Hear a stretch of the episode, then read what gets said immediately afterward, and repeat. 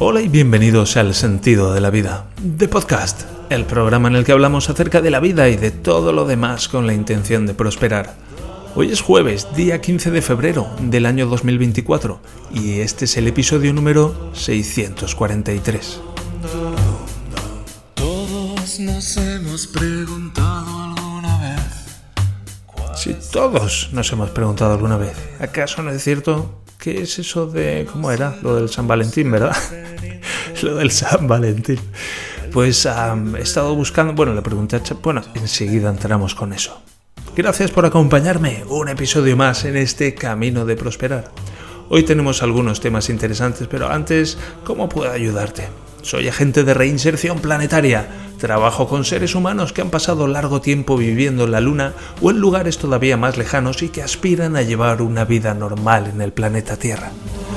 ¿Vagas por el espacio exterior? Contáctame. El sentido de la vida.net para contacto. Y también, pues si eres autónomo o tienes un pequeño negocio, soy tu departamento de informática. Me encargo de lo que haga falta para que puedas centrarte en tu negocio. El sentido de la vida.net para contacto. Caray, eso también lo quiero promocionar, claro que sí.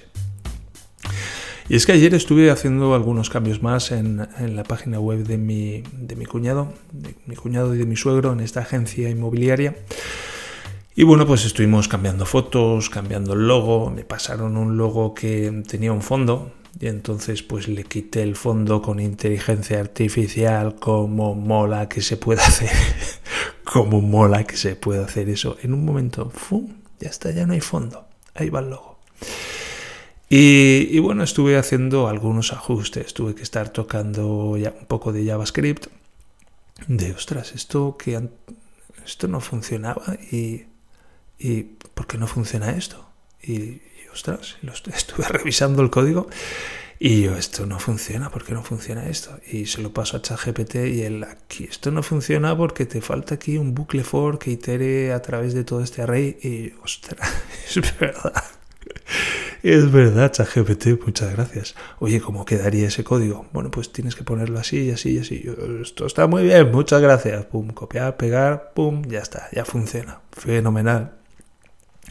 Y bueno, pues metí como otra hora y media de trabajo, así que ya me sale, bueno, pues ya tengo una cierta factura ahí. Para finales de mes de febrero le pasaré la factura a mi cuñado por los trabajos que estoy haciendo en este mes de, febrero y también en el anterior. Y bueno, pues seguiré dando pasitos para esos 10.000 euros.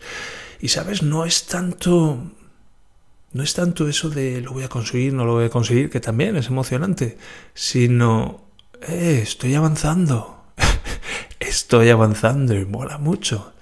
Mola mucho ese estoy avanzando fluidamente hacia mi objetivo y llegaré antes o después, pero si sigo avanzando en algún momento llegaré, ¿no? Y es como, qué guay verlo tan obvio, tan obvio.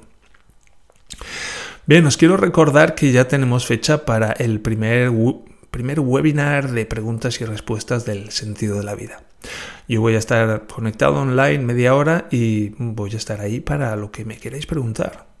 O, si no me queréis preguntar, si me queréis contar historias o me queréis contar vuestra vida, pues ahí estaré igualmente. La fecha es el viernes 16 de febrero, o sea, mañana. Yo estoy grabando esto el 8 de febrero, pero lo publicaré el 15. Y, en ese momento, es decir, ahora, ya sabes, aquí en esta realidad solapada, ahora, si estás escuchando esto el día que sale, pues mañana 16 de febrero de 2024 a las 10, entre las 10 y las 10 y media, yo estaré online para estar contigo y hablar acerca de lo que quieras. Zona horaria Europa-Madrid, naturalmente, por si hay alguien que me está escuchando. Claro, esto para la gente de Sudamérica pues les pilla, les pilla mal, porque les pilla en plena noche. Pero bueno, si sale gente de Sudamérica que dice yo quiero participar, pero me viene fatal, pues entonces ya miro de cambiar la hora, ¿vale? Pero simplemente iré ajustando a partir del feedback que me vayáis dando, pero por algún sitio tengo que empezar, porque si no corro el riesgo de quedarme paralizado porque ¿por dónde empiezo? Estoy aquí intentando contentar a todos y, al final no hago nada porque estoy paralizado. Entonces, ¿qué tal si me contento yo a mí mismo primero y, luego hablamos acerca de cómo podemos contentarnos juntos? Bien, y os dejaré el enlace de acceso con Google Meet en las, en las notas del programa. Vale, dicho esto, tengo como diferentes puntos, pero a ver, he apuntado aquí el punto en el que estamos listos para hacer lo que sea, comprometernos.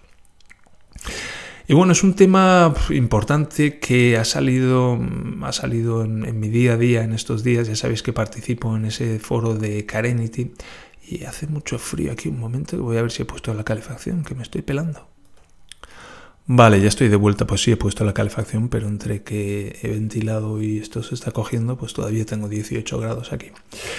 Y participo en este foro de Carenity y, bueno, pues encontré una mujer que hay, una mujer que se dedica, es como la animadora del foro, ¿vale? Y hace un poco lo que puede por animar el foro.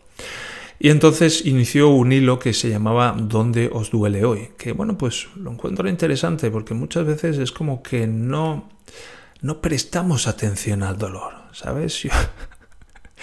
a lo largo de los años he pasado de no prestar atención en absoluto al dolor a prestar mucha atención al dolor y aprender a apreciar el dolor y convertir el dolor en un amigo que me va indicando, ¿sabes? Ese amigo cabrón que te dice lo que no quieres oír. Pues eso es el dolor.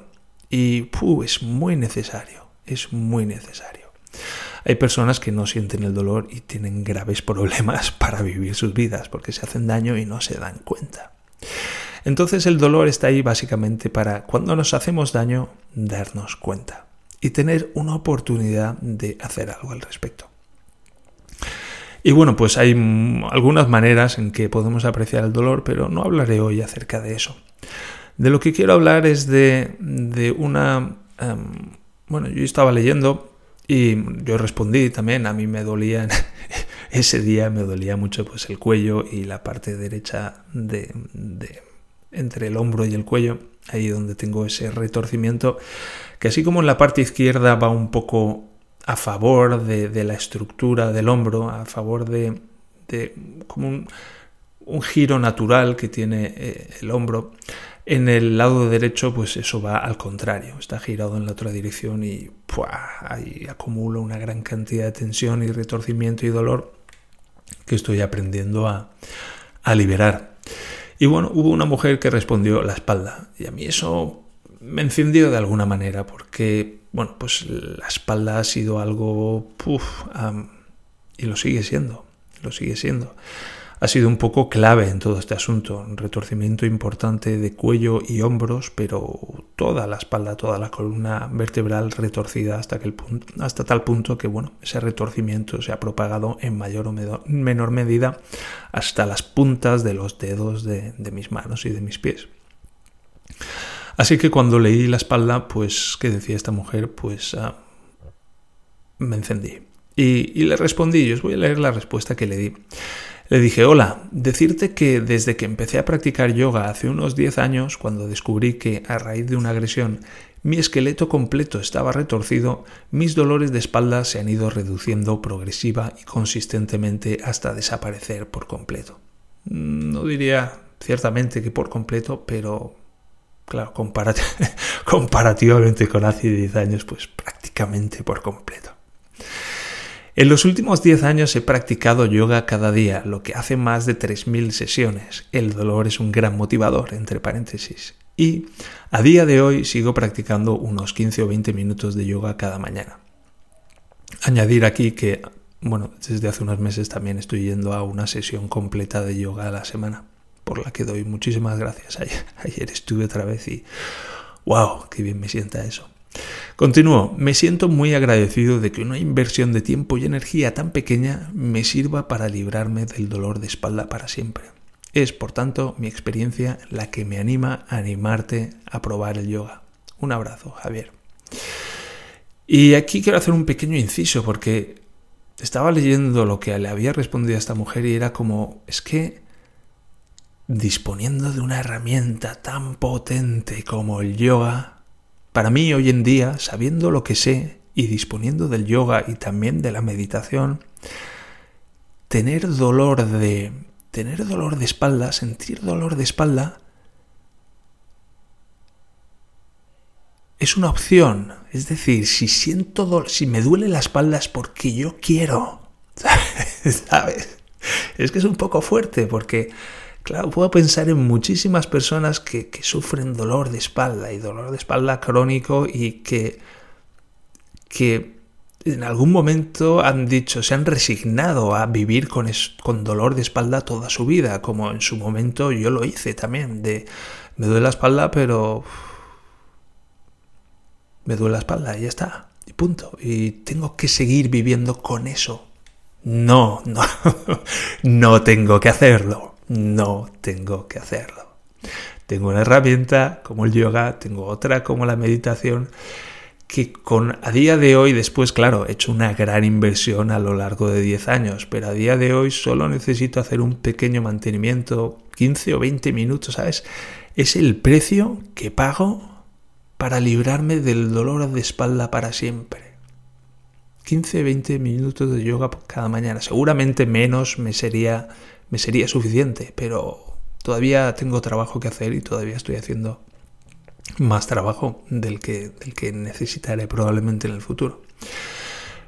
Pero que para mí el hecho de que 15 o 20 minutos de yoga me libren del dolor de espalda para siempre, para el resto de mi vida, wow, es un precio muy, muy, muy bajo que pagar algo que valoro muchísimo y lo valoro muchísimo porque he sentido tanto dolor en mi espalda durante tantos años que eso me ha enseñado a valorar la salud de mi espalda.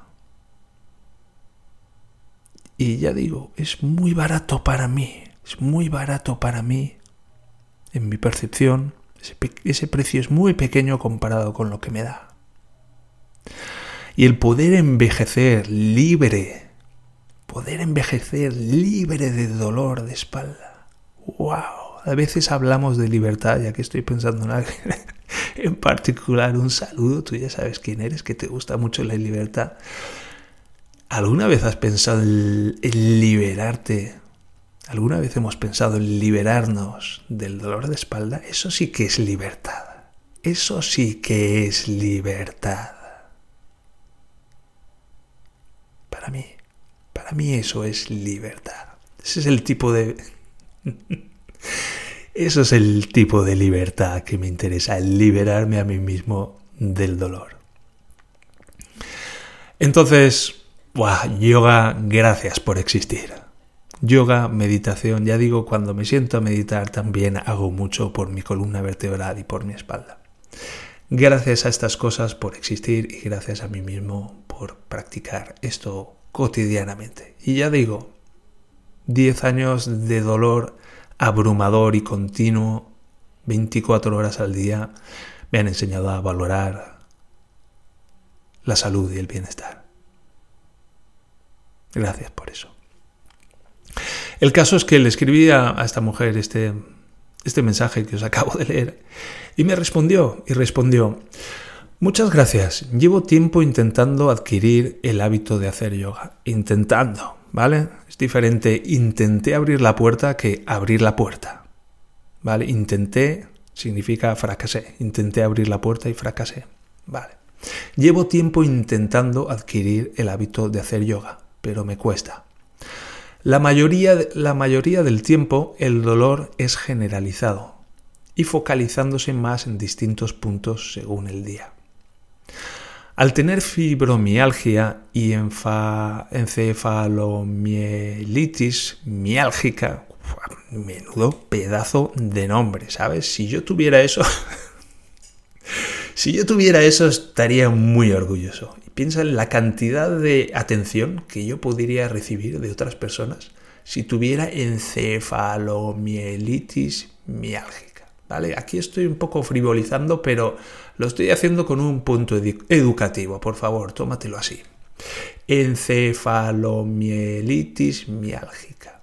Es que, es, ¿qué te pasa? ¿Qué te pasa hoy? Es que tengo encefalomielitis miálgica. ¿Qué tienes que? Encefalomielitis miálgica. Hasta que aprendas a, hasta que aprendas a pronunciarlo, imagínate la atención que me vas a prestar. Y entre paréntesis dice fatiga crónica. Al tener fibromialgia y encefalomielitis miálgica, fatiga crónica, lo hace complicado. ¿Qué haría? Me hace preguntarme, ¿qué, qué haría algo, qué haría a alguien tener fatiga crónica? ¿Qué haría a alguien estar fatigado todo el tiempo? Pues se me ocurren, por ejemplo, unas voces interiores súper cansinas todo el puto día machacándome, por ejemplo.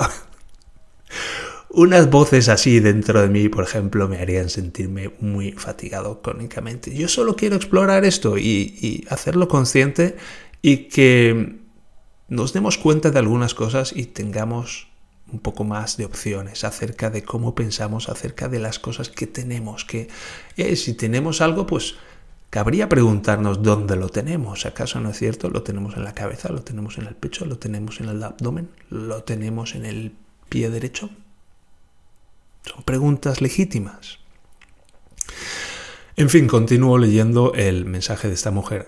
Según donde mires, en unos sitios te dicen que el yoga, ojo aquí al cambio de índice referencial, ¿vale? Estaba hablando de Así, estaba hablando de ella misma, empieza hablando de ella misma, llevo tiempo intentando, primera persona, pero me cuesta, primera persona.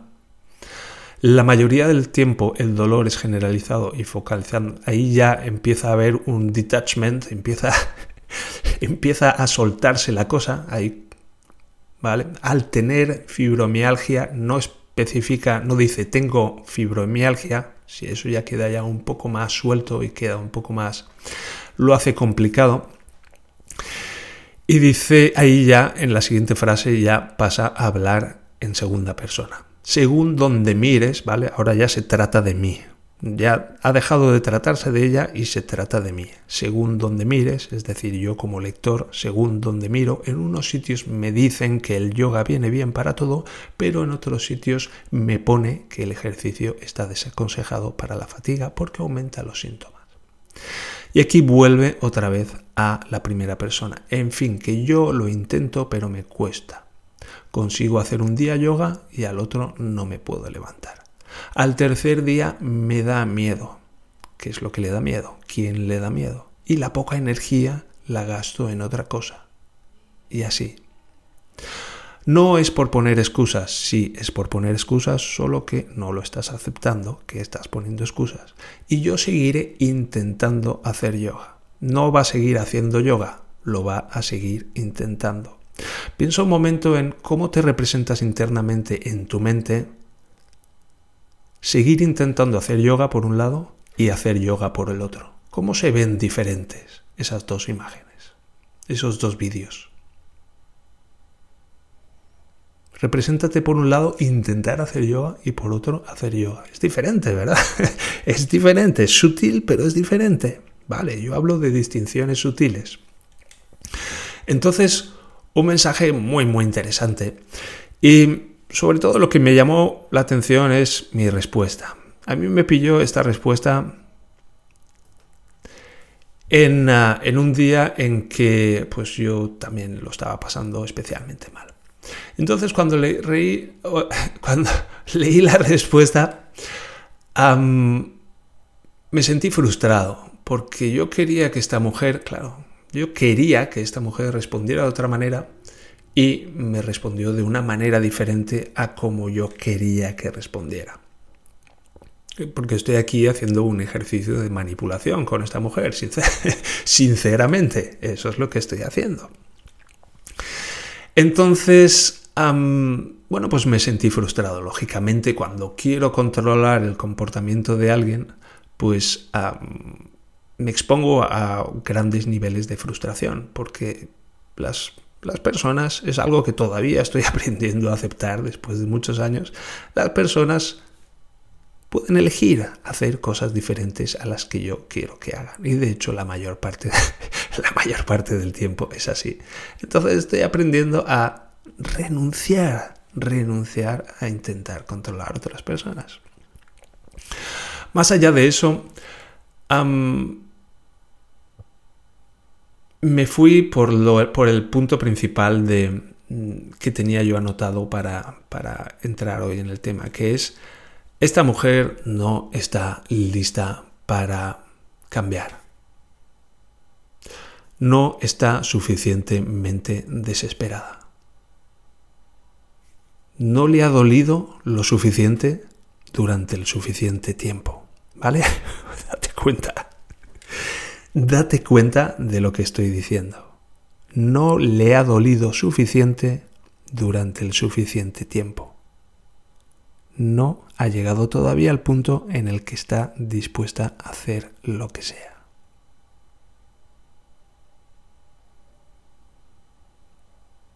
Y ese es un punto muy importante, es un punto que solemos llamar, solemos decir, tocar fondo. He tocado fondo. Esta persona ha tocado fondo. Es ese punto en el que pues se rompe esa coraza, se rompe ese ego, ya no podemos mantener esa puta pantomima que, que estamos haciendo. Ya no podemos seguir engañando a la gente, ya no podemos seguir engañándonos a nosotros mismos. Toda la mierda que nos creemos que, que, sabemos y que nos contamos todo el puto día, estamos todo el puto día contándonos una historia seguida todo el tiempo, esa historia cada vez se hace más grande, cada vez más... necesita cada vez más energía para sostenerse.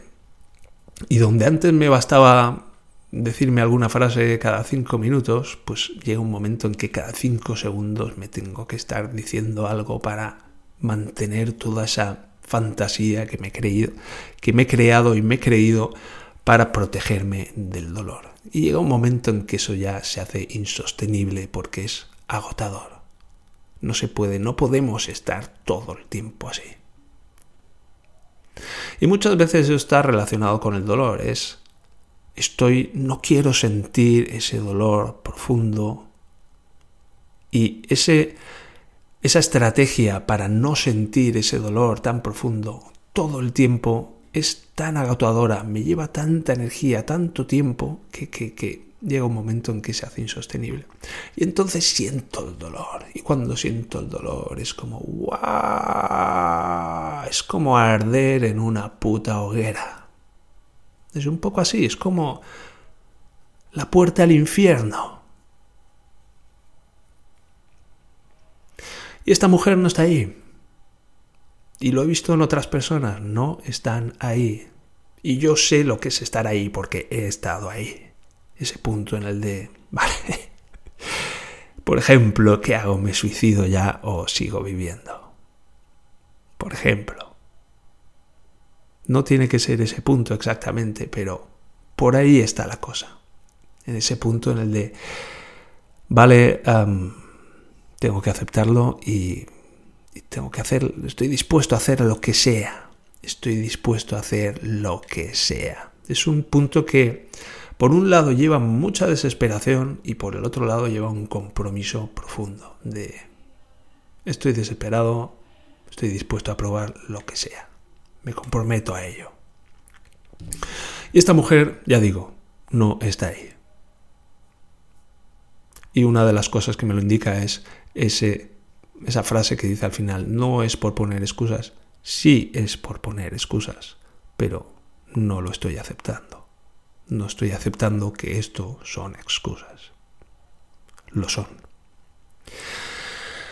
Entonces ya digo, eso es un poco la actitud que yo tomé cuando leí este mensaje. Pero dije, hmm, y estuve un poco reflexionando acerca de la respuesta y al día siguiente yo me sentía mucho mejor. Me entraron las vértebras todavía un poco más, se redujo el dolor, se redujo la angustia y dije, vale.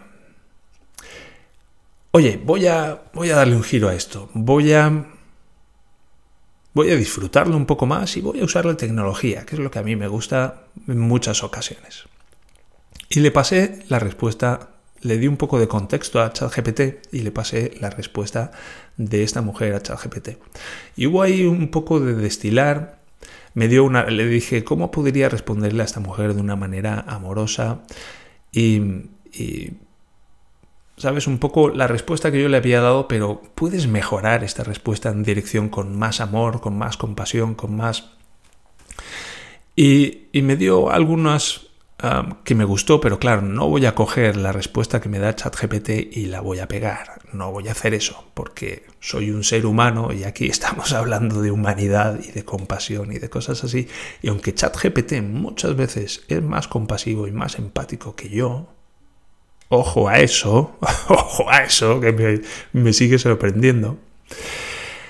No voy a darle una respuesta enlatada a esta mujer, pero le dije, hazme un resumen de los puntos claves de la respuesta de la mujer.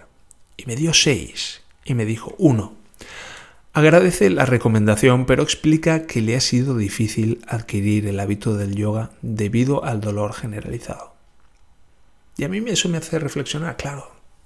Me voy a poner un momento en el lugar de esta mujer, que no lo estoy haciendo. Yo me he quedado en mi sitio. Yo me he quedado en mi sitio y cómodamente he dicho, esta mujer no está preparada Vale, me he puesto en el lugar de esta mujer, he sentido el dolor generalizado. Yo sé lo que es eso, yo sé lo que es dolor generalizado por todo el puto cuerpo. Yo sé, lo que es que nos duela todo el puto cuerpo. Entonces puedo empatizar. Yo pensé que tenía fibromialgia, leí los síntomas, dije, esto encaja. Yo sé lo que es eso. Punto 2. Menciona que tiene fibromialgia y encefalo encefalomielitis miálgica, fatiga crónica, lo que complica la práctica regular. Vale, esta persona está ciertamente jodida y quiere practicar yoga, agradece mi recomendación, como ChatGPT me ha sugerido, pero encuentra la práctica regular complicada. Y me ayuda a coger el mensaje y despiezarlo y pasarlo por ChatGPT y sacar los puntos porque de la misma manera que muchas veces escucho y me quedo con lo que a mí me interesa, ¿vale? Digámoslo así, porque es la puta verdad. Pues cuando leo, pues hago lo mismo, ¿vale? No es una cosa de escuchar o de leer, es una cosa de percibir y de cómo selecciono pues lo que me interesa y lo demás lo descarto. No, no descartes, lo no descartes también lo demás, Javier. Lo demás también importa. Esta persona tiene mucho dolor y esta persona, debido a ese dolor, se le complica la práctica regular. Quiere practicar, pero no puede. Bien, bien, aquí estamos empatizando. 3. Indica que hay información contradictoria sobre el beneficio del ejercicio y el yoga para sus condiciones. Vale, es interesante lo del cambio de índice referencial que mencionaba ahora, pero Javier, que los árboles no te impidan ver el bosque. ¿Cuál es el bosque? Ha encontrado información contradictoria acerca del beneficio del yoga y del ejercicio para sus condiciones. Vale, eso tiene un efecto en ella. Cuando piensan practicar yoga, tiene ahí una cierta confusión. Por un lado esto, pero por el otro lado esto. Y ahí eso implica un cierto bloqueo. Un bloqueo que es natural si está sintiendo muchísimo dolor. ¿Vale? Si una persona está sintiendo muchísimo dolor generalizado, ahí hay muchos bloqueos. Y esos bloqueos físicos conllevan bloqueos emocionales, esos bloqueos emocionales conllevan bloqueos mentales. Y a su vez, bloqueos mentales conllevan bloqueos emocionales y bloqueos emocionales conllevan bloqueos físicos. Es un estado en el que se está y ese estado tiene unas dinámicas que hacen que la persona permanezca en ese estado. Y lo que queremos es ayudar a esa persona a salir de ese estado. 4. Comenta que ha intentado practicar yoga, pero el esfuerzo le provoca días de incapacidad posterior. Javier, días de incapacidad posterior. Imagínate que te pusieras a practicar yoga y que el esfuerzo te provocara días de incapacidad posterior, ¿sabes? Que te quedaras ahí hecho una puta mierda. Joder, pues menuda puta gracia, ¿no? Pues eso es lo que me está diciendo la mujer y antes he pasado por alto. 5. Expresa su temor y precaución al practicar yoga optando a veces por conservar su energía para otras actividades. Un momento que se ha desconectado el no molestar. Vale.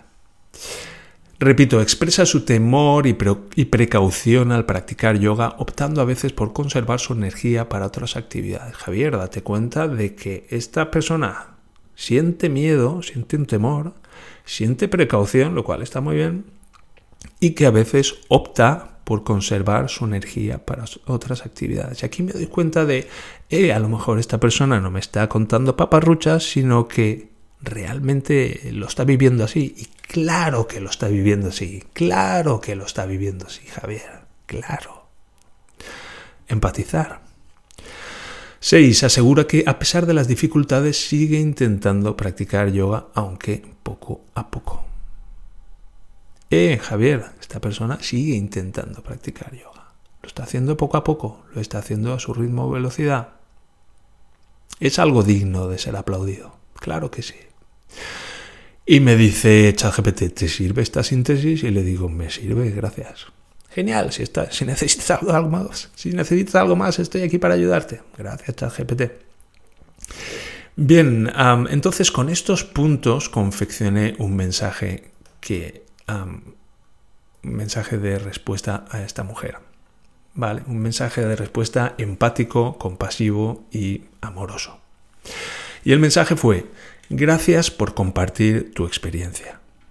Comprendo que te ha sido difícil adquirir el hábito de la práctica del yoga debido al dolor generalizado y aplaudo tu esfuerzo por aprender a practicar yoga en esas circunstancias tan retadoras. Aquí podría entrar en, todo lo que estoy haciendo ahí, pero bueno, voy a seguir leyendo que nos hemos ido ya por encima de la media hora. Entiendo que has encontrado información contradictoria y que eso te ha resultado confuso. Me doy cuenta de que en ocasiones el esfuerzo que has llevado a cabo te ha provocado días de incapacidad posterior y es natural que sientas miedo y precaución, optando a veces por conservar tu energía para otras actividades. Te felicito por, a pesar de ello, seguir aprendiendo a practicar yoga, aunque sea poco a poco. Vale, voy a hacer aquí un pequeño resumen de todo lo que he hecho en este párrafo. Primero, comienzo dándole las gracias por compartir su experiencia. Seguramente es la primera vez que alguien en este foro le ha dado las gracias por compartir su experiencia. Eso me diferencia de mucha gente. Y luego, pues he cogido las, las mismas palabras incluso que ella me ha dado, porque no es como yo lo exprese, sino son las palabras con las que ella lo ha expresado. ¿Sabes? Toda esa experiencia profunda se sublima en una serie de palabras que son las que comparte conmigo. Y cuando yo utilizo esas mismas palabras, estoy utilizando esa misma referencia a esa misma experiencia interna que, que, que ha vivido esta persona. Con lo cual digo, es importante utilizar esas mismas palabras, devolvérselas a la persona. Considero las circunstancias retadoras, es decir, ahí hago un, una abstracción, pero una abstracción en dirección, estás en unas circunstancias jodidas, pero lo puedes considerar un reto. Con lo cual, lo puede, eso implica, ¿vale? Hay una presuposición ahí detrás. La presuposición es que puedes superar esas circunstancias. Luego, pues, eso, la acompaño, hablo de la información contradictoria, hablo de los días de incapacidad posterior, hablo de su miedo y de su preocupación, hablo de ese conservar energía por, para otras actividades, es decir, la estoy acompañando en ese camino, estoy empatizando, me estoy metiendo en sus zapatos y estoy caminando con ella. Y al caminar con ella durante un cierto trecho, aumento mucho las probabilidades de que escuche lo que tenga que decirle, porque sé más acerca de cómo es ser ella, es decir, empatía. Te felicito por, a pesar de ello, seguir aprendiendo a practicar yoga, aunque sea poco a poco, tal y como me has dicho que lo estás haciendo. Te felicito. Seguramente ella no se felicita a sí misma. Yo sí. Entonces hay una parte de ahí, hay una parte de ella que se siente frustrada porque no aprecia esos esfuerzos. Yo sí. Y esa parte de mí que está enfadada con ella se pone de mi lado. Porque yo sí que la comprendo. ¿Vale? Eso es muy fuerte, pero convencer significa, si yo te quiero convencer, es, tengo que coger, tú estás dividido dividido o dividida, ¿vale? ¿Qué es convencer? Pues tú estás dividido, tú estás dividida y yo voy a coger la parte de ti que está convencida y me voy a liar con esa parte para convencer a la otra. Es decir, te voy a vencer a ti con tu propia ayuda. ¿Vale? Eso es convencer. Entonces yo cojo y me alío con esa parte de la persona que, que está haciendo el esfuerzo de practicar yoga y que ese esfuerzo no está siendo reconocido. Con lo cual aumento las probabilidades de, de conducir a esta persona en la dirección de yoga porque hay una parte importante de esta persona que quiere seguir avanzando en ese camino. Y entonces viene mi propuesta, después de caminar con ella una cierta distancia, de decirle, eh, te he escuchado, eh, me he puesto en tu lugar. Le digo, algo que puedes hacer es empezar con el mínimo esfuerzo, limitando las sesiones a unos pocos minutos en los que simplemente te tumbas y sientes cómo estás respirando mientras te relajas. Eso te permite ir creando una rutina positiva y beneficiosa a la que puedes ir añadiendo a medida que estás lista nuevos movimientos suaves, cómo levantar los brazos acompañando la respiración. La clave es empezar con algo realmente sencillo y asequible y, a tu propio ritmo y velocidad, ir añadiendo pequeños ejercicios que te permiten construir una rutina adecuada para ti. El yoga no es necesariamente ponerse a hacer piruetas y vistosos esfuerzos alocados, sino construir un puente entre la mente y el cuerpo que permite su unión y cada uno tiene un ritmo y unas necesidades en función de sus circunstancias. Las tuyas son muy especiales, así que puedes crear fácilmente un ritmo adecuado para ti que te permite avanzar en tu recuperación, si es eso lo que deseas. Un abrazo, Javier. Y esta mujer responde, me ha encantado tu explicación lo tendré en cuenta y seguiré intentándolo. Me ha encantado tu explicación. Claro que le ha encantado mi explicación porque me he puesto en su puto lugar. Esa, esa es la diferencia. Esa es la clave. Y luego, pues, desde donde está ella, entonces le propongo lo siguiente. Empieza muy, muy pequeñito empieza de tal manera que no, que no sientas que estás haciendo un esfuerzo, sino que es simplemente como si estuvieras caminando, pero en lugar de dar el siguiente paso hacia aquí, prueba a dar el siguiente paso hacia aquí. Es solo un paso, es solo un paso más, solo cambias la dirección. Pero claro, si cambias la dirección vas a terminar en otro sitio. ¿A dónde quieres ir? Yo entiendo que a la salud, yo quiero, yo entiendo que dentro de 10 años habrás dejado de tener esa mierda. Entre otras cosas porque habrá dejado de hacerte falta. Porque eso que esta mierda te está dando, habrá, habrás encontrado muchas maneras diferentes de conseguirlo, de otras maneras.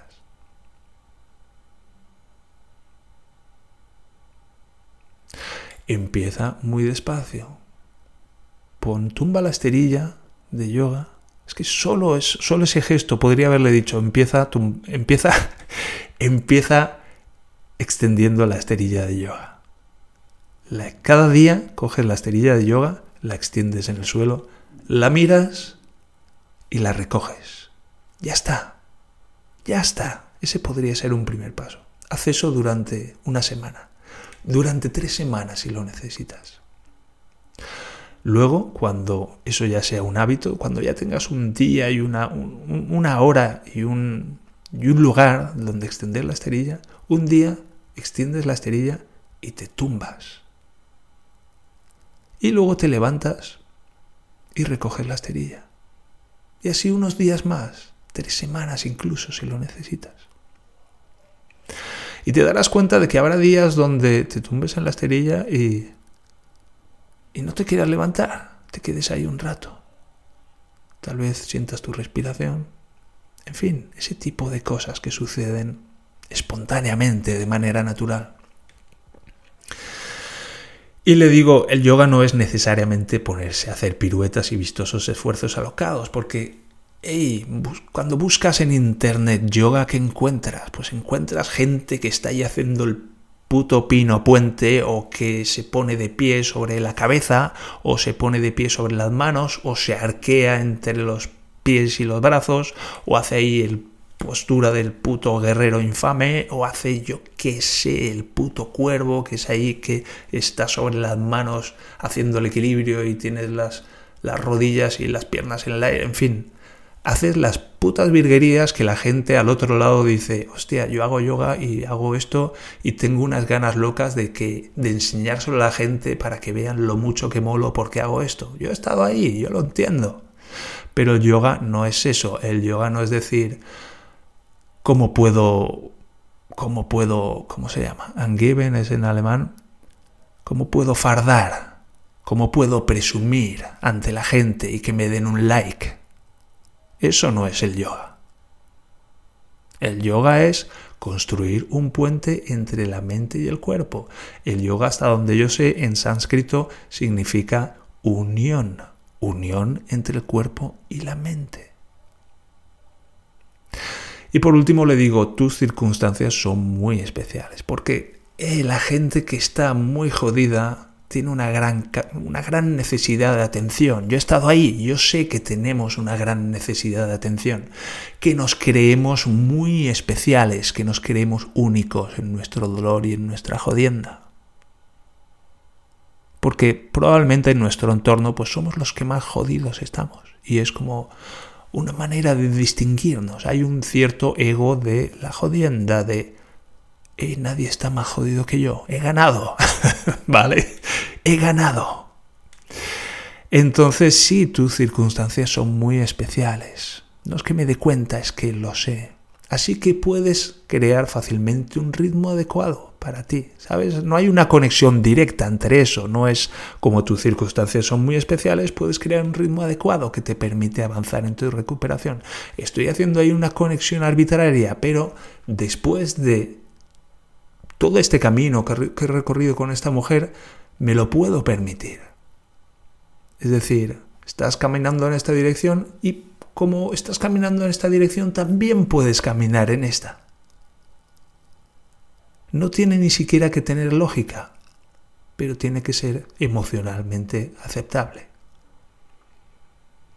Y cuando alguien se toma tanto esfuerzo como me he tomado yo que me he tomado a lo mejor 30 o 45, si incluimos el tiempo que he estado dándole vueltas a esto en mi cabeza, me he tomado a lo mejor una hora en responderle a esta mujer cuando alguien se toma tanto esfuerzo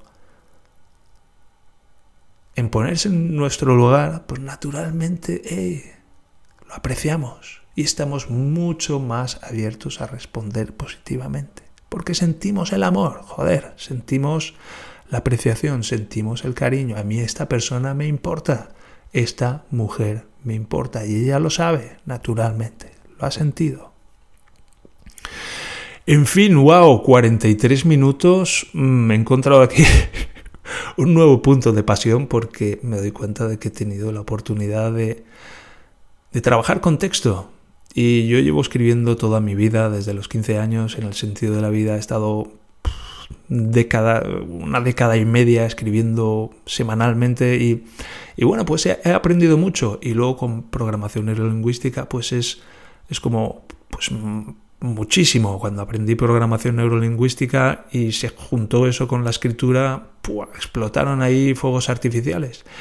Y, y cuando leemos es como que visualmente podemos darnos cuenta de muchas cosas que cuando hablamos se nos pasan por alto y es leyendo y viendo las letras, pues es una oportunidad para aprender más acerca de las estructuras subyacentes que hay en el lenguaje y de las, las estrategias que podemos utilizar y básicamente si queremos influir en alguien tenemos que ponernos en su lugar.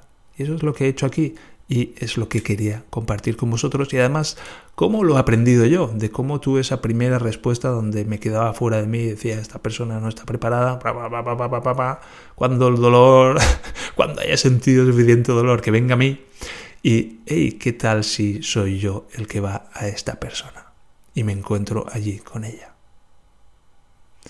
Y te puedes dar cuenta de cómo ha funcionado, yo lo he hecho. En fin, espero que os haya gustado. Si os ha gustado, pues decídmelo y, y podemos hacer más de esto. Y caray, me ha sorprendido, me ha sorprendido este capítulo. Pero esto es todo por hoy. Recordad que estamos aprendiendo a prosperar y estamos aprendiendo a apreciarnos, a valorarnos y a respetarnos.